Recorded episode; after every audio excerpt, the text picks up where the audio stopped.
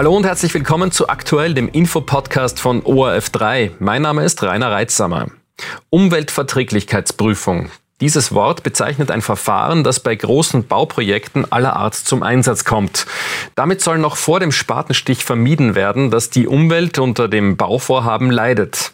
Darüber habe ich heute mit Daniel Enöckel im Rahmen unserer Rubrik Klimacheck nachhaltig informiert gesprochen.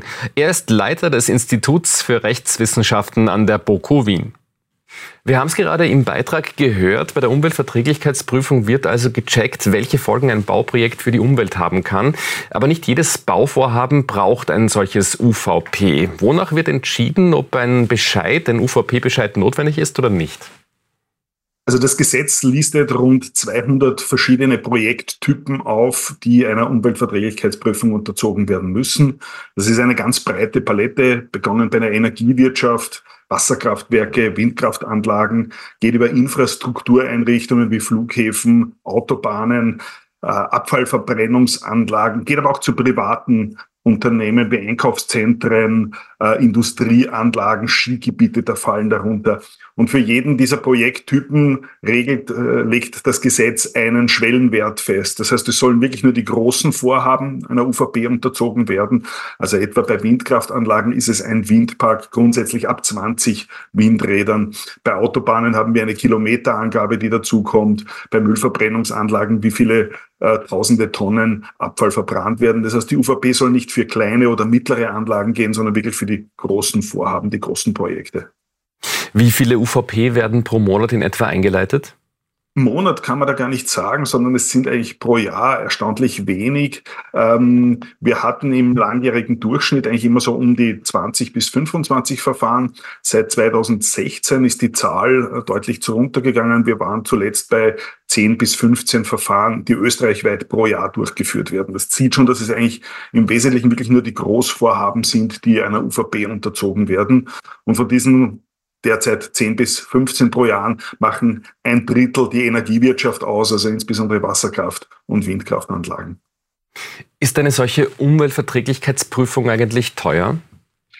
Sie ist für die Projektwerber schon teuer, weil äh, der Aufwand für die Sachverständigen, der auch von den Projektwerbern getragen werden muss, deutlich höher ist als bei äh, normalen baurechtlichen oder gewerberechtlichen Verfahren. Also man muss schon mit, mit einem äh, Beitrag so, kann schon einmal an die 100.000 Euro sein, die nur an Verfahrenskosten zu bezahlen sind. Aber wie gesagt, es geht eben um die großen Vorhaben, die ja auch mit großen Investitionssummen verbunden sind und nicht mittlere oder kleine Unternehmen, die darunter fallen.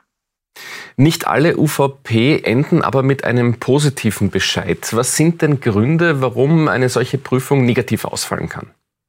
Also wenn wir uns die Statistik des letzten UVP-Berichts anschauen, also es wird alle zwei Jahre ein UVP-Bericht erstellt, dann haben wir seit dem Jahr 2000 nicht einmal drei Prozent der UVP-Verfahren, die negativ ausgegangen sind. Also die Verfahren, die tatsächlich negativ beschieden werden, dass die Behörde sagt, es ist nicht genehmigungsfähig, sind wirklich sehr, sehr gering.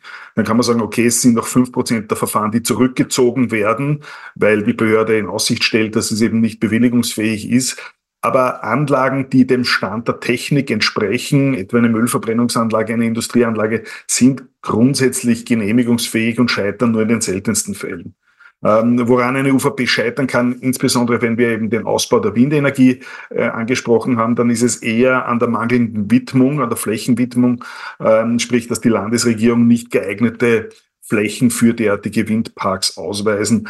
Deshalb stockt derzeit die Energiewende ein wenig.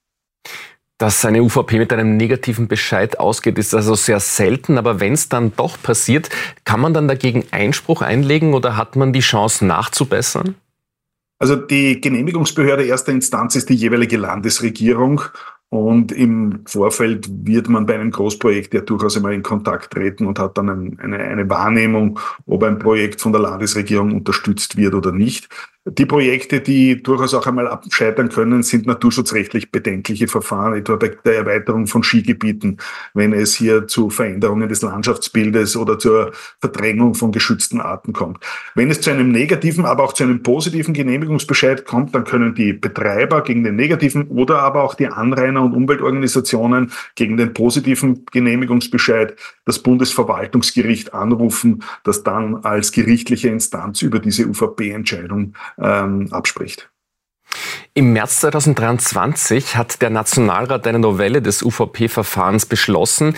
Damit sollen UVP-Verfahren zum Beispiel im Zusammenhang mit Windparks beschleunigt werden. Was konkret ist jetzt der neue rechtliche Stand? Also im Wesentlichen geht es darum, die Länder unter Druck zu setzen, geeignete Flächen für diese Windkraftanlagen, die wir für die Energiewende dringend benötigen, auszuweisen. Wenn das die Länder hier säumig sind, dann können Windparks unter gewissen sehr engen Voraussetzungen auch ohne eine entsprechende Widmung errichtet werden können.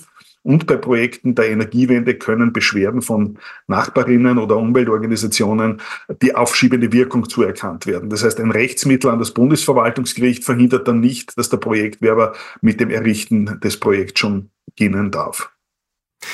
Daniel Ennöckel, vielen Dank für diese Erläuterungen und Ihnen noch einen schönen Tag. Herzlichen Dank für die Einladung und beste Grüße.